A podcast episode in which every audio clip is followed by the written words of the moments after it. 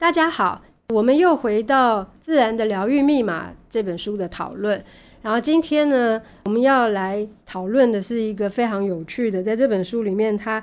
把森林医学形容成是天然的芳香疗法这件事情。那是在四十三页。我是温佑君，我是贾斯汀。好，贾斯汀，你对于森林医学就是天然的芳香疗法，它这个描述，你有什么看法？他们可能发展的比较早。Oh, 所以，比如说，他们用天然的芳香疗法，会让一般人比较容易接受。但我觉得，在台湾，因为我们对森林的认识还没有这么前面，应该是说，我记得我们进山令是去年才开放，政府才宣布开放。对，那也许在台湾很大一部分，虽然我们有五分之四的森林地，但是人们平常不太容易去接触。那我觉得，对，如果是对台湾的人去说一个森林的芳香疗法，会不会有一点点离太远的感觉？我懂你的意思，你的意思就是，其实一般大众连芳香疗法是什么也搞不太清楚。然后你说森林医学是天然的芳香疗法，大家同样的是呃，就是没有什么切身的那种感受。但讲到芳香疗法，其实我可以先来提一个呃有趣的事情，因为通常大家会觉得芳香疗法一定很香。就会觉得这些植物散发出来的味道都是好闻的，但我今天要举一个刚好是相反的例子。那我不晓得你有没有听过一种树叫大叶山兰。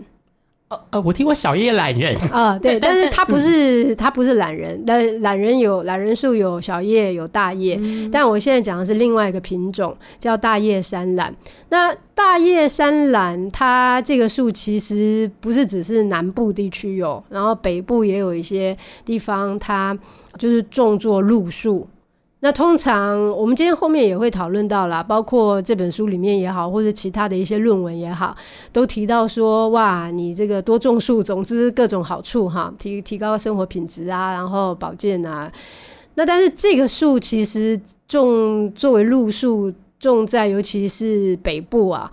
呃，像在竹科啊，还有像在林口啊，都上过新闻呢，就是。曾经引起大众的反弹的原因，就是因为呢，这个树呢，它在开花的时候，它每年大概十一月到二月之间这个时段，它会开花。然后它开的花很密很多，然后它开花的时候呢，呃，当地的群众呢就会闻到一股恶臭。那当时呃，群众会觉得说，哇，是不是有一些什么工厂啊的那个泄漏的一些有害气体？那经过环保单位去检测了以后，就发现它是来自于这棵树的这个花。那这个大叶山兰开的花呢，就有不同不同的形容。因为在如果在台东那边啊，像在绿岛那里啊，就南部也有很多，那是它的原生地。那它一样会散发这种气味，然后当地的人会叫它各种的这种 绰号，臭屁树啊，什么什么之类的啊。然后，可是大家可能比较没有那样子的一种反感，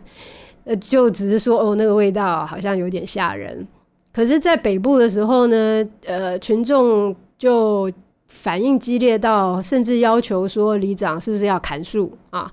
那那些树都是种了，就是十年以上的啦，也都是呃枝叶非非非常开阔了啊，可以好好的一个遮荫。但它的气味，我这样描述一下，你可能比较能想象。据说，呃，因为我我其实也没有具体的闻过啦。那它被描述成是像是这个烧塑胶的味道。那那烧塑胶味道我是闻过的啊，所以那个味道确实是就是某种恶臭啊，就让人家觉得不舒服。那我为什么会从天然芳香疗法呢跳到这个恶臭的这个植物？因为我要讲的就是说，大家就觉得很讨厌这个树嘛。然后呢，像在竹科那一带，还有林口的一些社区啊，甚至就是我记得好像才是一个什么呃区公所啊附近啊，反正民众就很方便去这个反弹啊、反反反应啊这样。可是这个树其实对除了开花时节那个气味大家觉得不舒服以外，那个树种在都市里面啊，其实是有很大的功能的耶。怎怎么说？波波老师，你刚提到那个放屁的味道，我小时候妈妈有带我闻过这样子的植物啊，因为我们家在那个龙岗有一条就是很大那个大池塘的旁边，嗯，我有闻过那样。叶子闻起来就是很像屁味的树，但我不确定是不是同一种树。它其实有很多自然界里面有不少，就是闻起来屁啊，或者是屎啊，像有一个植物直接就叫臭屎藤啊，那个是它的学名啊，还不是俗名。所以这种植物种子还蛮多的啊。那这个东西其实有一点见仁见智，但我要先讲它的好处。哦，好，它的好处就是，就是大叶山兰呢，它其实是有办法去把就是空气里面的呃这个二氧化碳让它减少到呃一个比较低的一个程度。换句话讲，在排放这些废气，然后都市里面，也就是它简简单讲，就是说它是一个减碳的树。那所以呢，它如果在我们这个用了很多冷气啊，然后很多这些各式各样，总之就是会让温度更高，然后让废气更多的城市里面的话，它其实就是一个环保树。那它的这个效果呢，却碰到了人们那个呃主观审美上面的一个排斥。不过，因为你要想啊，就是它十一月到二月开花，那么它大概就三四个月的时间，而且它是。初期开发初期比较厉害，到后来也就还好，所以它大概也就一两个月的时间，大家闻起来会觉得诶、不太喜欢。可是剩下十个月的时间呢，它都可以让你的城市更加的呃就减碳。啊，所以大家其实可以从这个角度来重新衡量一下，就是对于呃树木它的一些作用，就是说所谓治疗效果，这是我们从所谓呃森林医学等于天然芳香疗法这件事情来提一个反例，这样就是虽然它的臭气或者说它的总之气味了啊，就是不讨喜，但是它还是有很多别的功能的，而且会不会比如说我们可以用一些。嗯，薰呃迷迭香，或是类似的那种比较香气的植物，栽在它的旁边，去中和它的天然的复方感觉。哦，这这也是蛮有趣的一个想象，但是大概威力都比不过它。嗯、就是有一些植物就就就很强，但假如你转换心念的话，把它当成是某一种提醒，就提醒我们说，哎、嗯。欸这个碳用太多了，对。然后这个世界上是有这样的一种存在，就是这两个月我们就好像这个缴利息，然后后面 对对对对对，后面十个月我们就可以享受减碳的好处啊。那我们如果转念的话，也许那个东西就没有那么样干扰我们，对吧？啊，就是其实像这样说好了，像。我每我每天啊接送小孩，然后都会经过，呃，他在他们在这个新浦的这个乡间啊，那学校在那。那个沿途风景如画，但是一定会就都是稻田，就是就是农家。可是中间有一段呢，就常常会臭气熏天，因为那边人家养猪。当然你说，哎呀，养猪有比较现代化的养法，这个那个，可是他们就是一个比较传统的啊，那个猪舍的养法。那我想，大部分的朋友也不会因为猪舍臭气熏天就要求这个不准养猪，对，或者是说我们就不吃猪了什么之类的。所以我觉得。呃，如果转一个角度来看这个事情的话，也许就不会急急忙忙的就要砍树。我对于大家动不动要砍树这件事情，其实是觉得比较伤心的啊，尤其是这一些长到十年以上的大树，而且对于城市真的是很有贡献，而且它其实树形也蛮漂亮的，就是开开甚至开的花也很美，就是那个气味，大家会觉得嗯，怎么这样这样？那但是。嗯，自然界里面总之有各种惊奇啊，就是我们可以换一个角度看这个事情。而且温老师提到一个重点，就是我觉得其实气味它是也很容易被平衡掉的。嗯，像我小时候常常我是走田埂上学，因为我家也是住在桃园平镇的乡下，然后我高中以前都走田埂上学，就有很多像温老师刚刚提到那个猪圈。或是传统的养猪户，对。但我记得我印象很深刻，他们的那个旁边可能是野生的，都是会有很大片的那个紫茉莉，它叫叫做煮饭花。其实煮饭花就很香，你有时候经过旁边的味道，你就会闻到。嗯。或是像很多路边，不过我猜也是野生的那个马罂丹，其实马罂丹有很重的味道。对对对对。但是比如说，对，但是比如说你你那个猪猪圈，也许在刚刚很近的时候，你会闻到那个味道。嗯。可你走没两步的时候，其实你就会闻到那个煮饭花，尤尤其煮饭花。大概傍晚五点是它盛开的时候，嗯，对，然后再往前一点就是又是马罂丹的草味，其实那个味道也不会一直跟着你，对啊，其实就是如果你常能够接受自然的气味的时候，那么就是这种心态上面的一种反抗会减低一些，嗯、就是你会闻到你喜欢的，你会闻到你觉得不是那么可亲的。那但是呢，它其实是会随着时间的流转，或者是空气的这个浓度的改变，总之会让人平衡掉。对对对对对，所以我会建议大家还是换一个宽容的态度哦来看待气味。他在四十三页里面又提到说，夏天的时候铁烯在森林的空气中浓度最高，他就讲说树木会释放出铁烯，所以我们平常。想象的，其实这个萜烯啊，森林系的教授们觉得这个翻译不太好，应该直接叫它铁类，不能说萜烯，因为萜烯以化学的呃，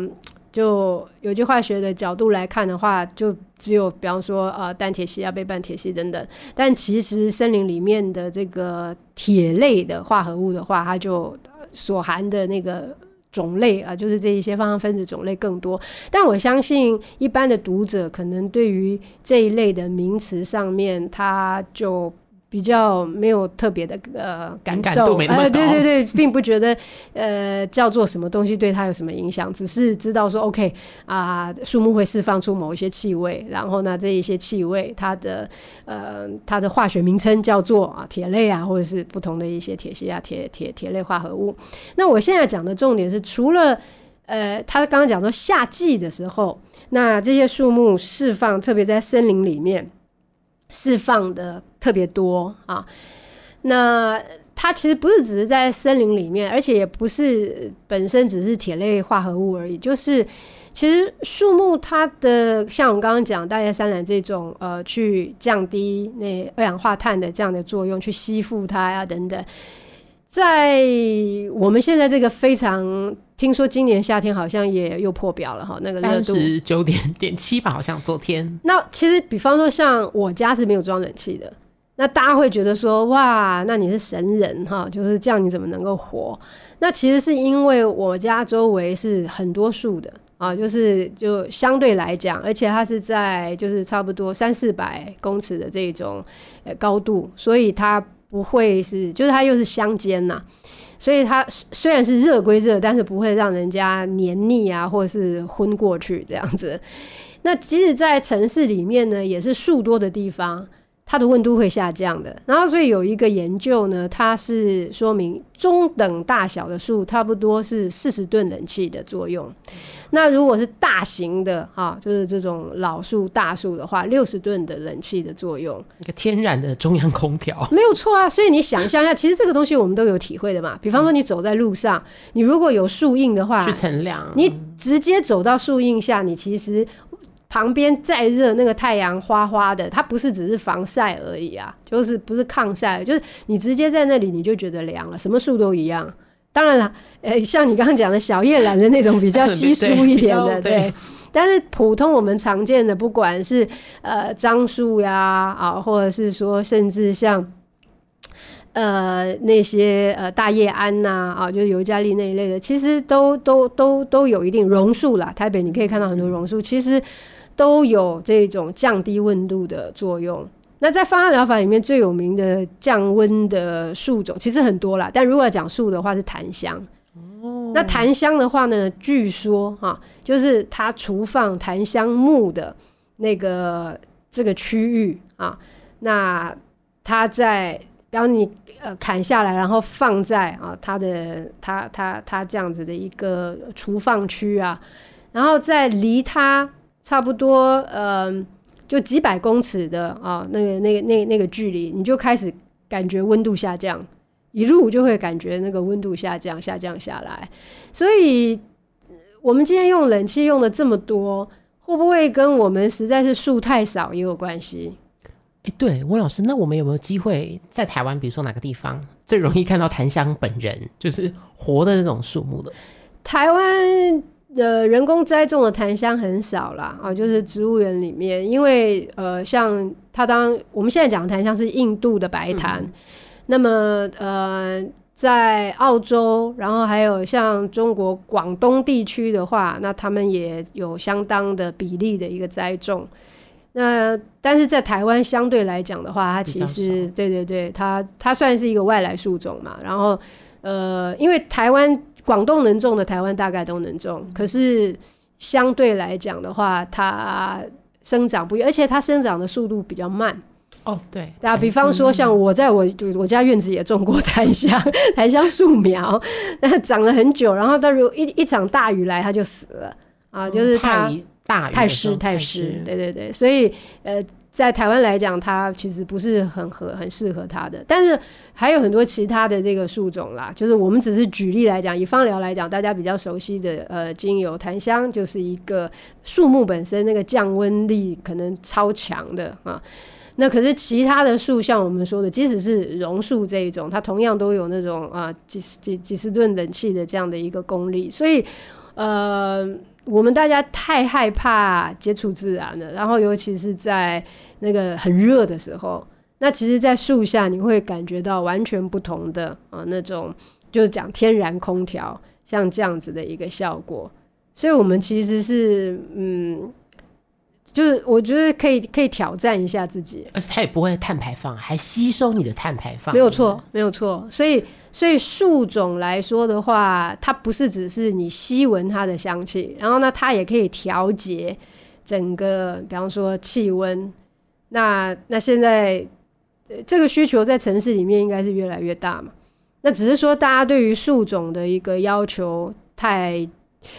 苛刻。所谓苛刻的意思就是说，大家可能最喜欢、最希望很多，呃，尤其是北部地区啊，中北部地区，只要是那个气候条件可以的话，大家都都大家都想种樱花。但其实樱花当然很美啦，可是樱花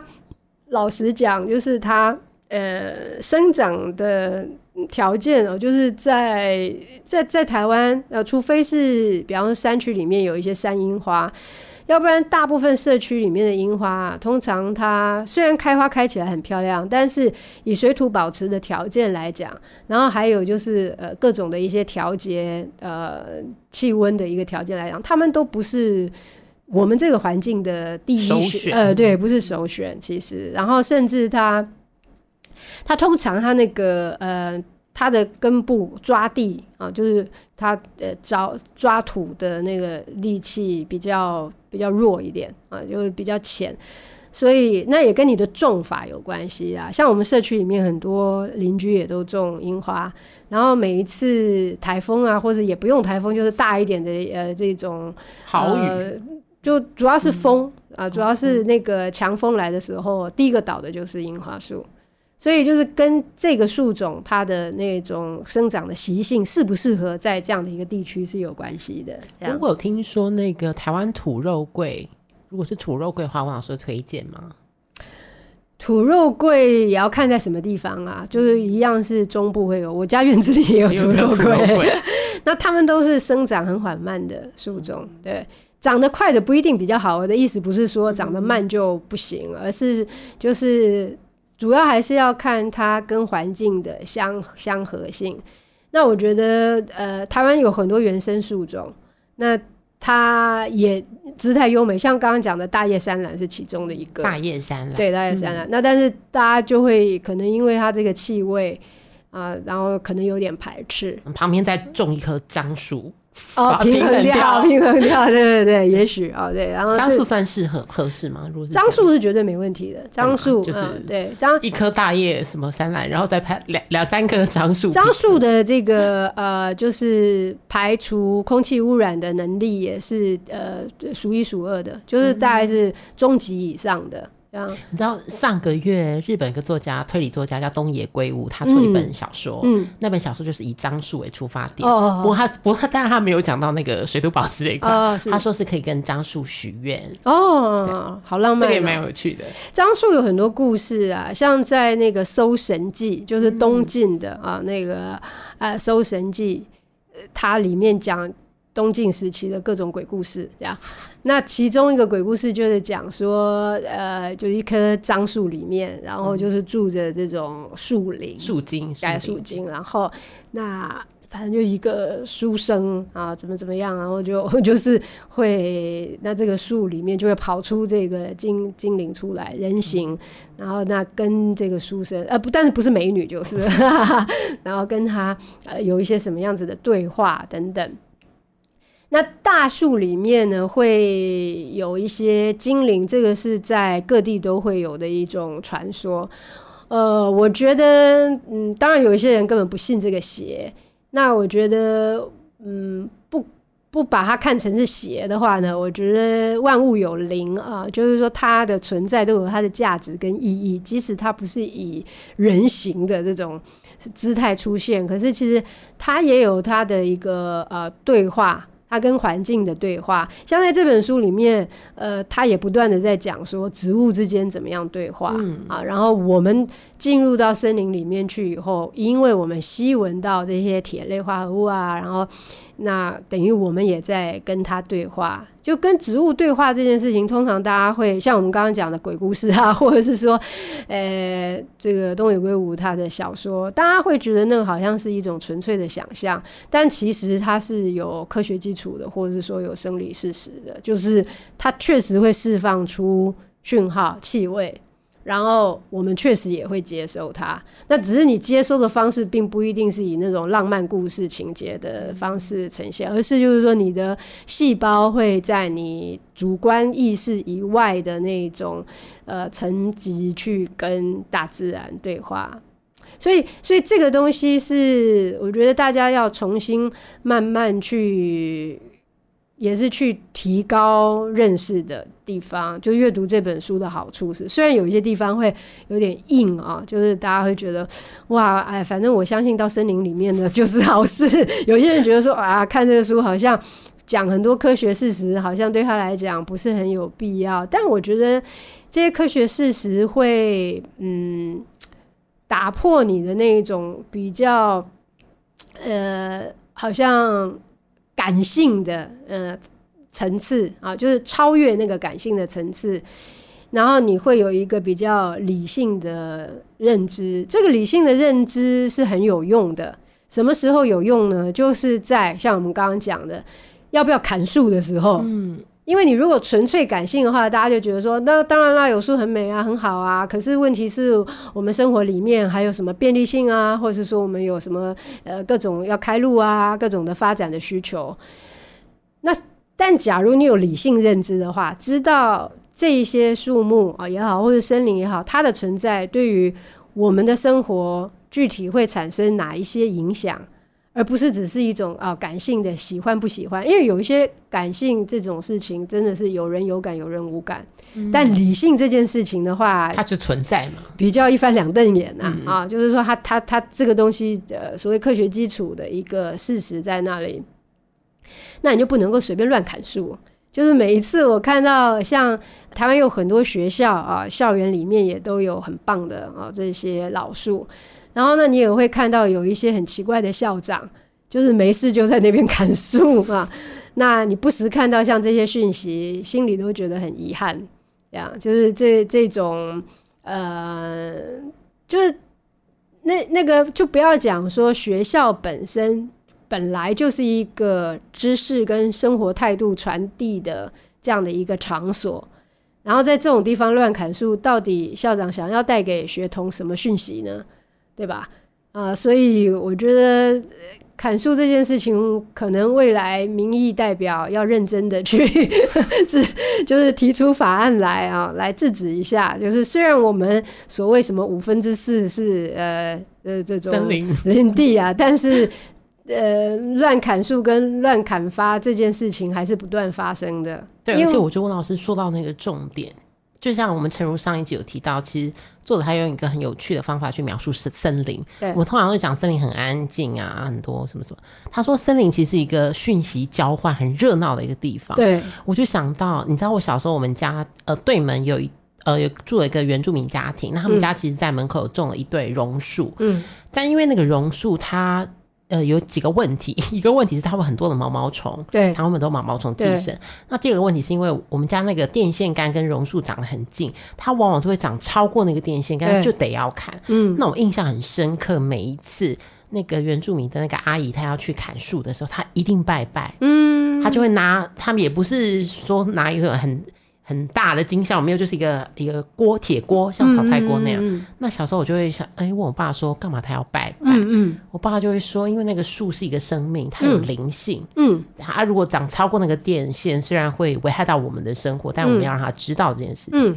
所以我后来长大到台北来念书，看到人家在砍树的时候，我就想说：哎、欸，那你有拜拜吗？哦，你爸好棒！你有没有跟他讲这件事情？你爸会这样解释给你听。虽然说我也是没有树了，跑跟我讲话干嘛？嗯、但你会知道说。我去做这件事情会危害到这个物种的生命的时候，我需要跟他说一下，嗯、用各种方法沟通一下，他沟通一下。啊、我觉得这个讲法好棒，而且这种做法好棒。他就说那有灵啊，嗯，真的很了不起。就是我们现在比较丧失了像这样子的一种感受力，嗯、因为大家都知道说，呃，台湾早期啊，就是不管是在清朝或者是日据时代。那呃，樟树被砍伐下来，萃樟脑，这个是很大的事业嘛。那早期就是在清朝的时候，也是他们有所谓脑钉，因为做樟脑的这些壮丁啊，叫脑钉。脑钉在砍树以前呢，也是都要祭拜，也是要拜拜。对，所以日本人来台湾的时候呢，他们就记录了。这样子的一个啊，等于是风俗，就是他们看到说当时的脑丁，然后他们如果要呃砍树要取啊、呃、要去提炼樟脑，他们也都一定祭拜。所以这个东西这个行为，它其实你可以用它，就好像你吃猪，但是你对它还抱着感恩的心，就是就是我们。在这个世界上啊，互相利用。那可是呢，我们还是有一种呃感谢之情，而不是一种就是很残酷的呃消灭对方啊，然后没有意义的残害。那那是很不一样的。所以我觉得这个这个态度现在真的很少看到了哈。而且我觉得，虽然我真的没有在 树跑来跟我说话或感受到什么灵异的事情，嗯、但我就会知道说，哦，对，他如果他有气味。他活着，他存在。当我要去做一些危害他生命的东西的时候，特别是影响到人类生活的时候，我需要让他知道。对对，我觉得那是一个很棒的的机会，让我去学习到怎么面对一个他也许不会说话的一个生命。对。对，嗯，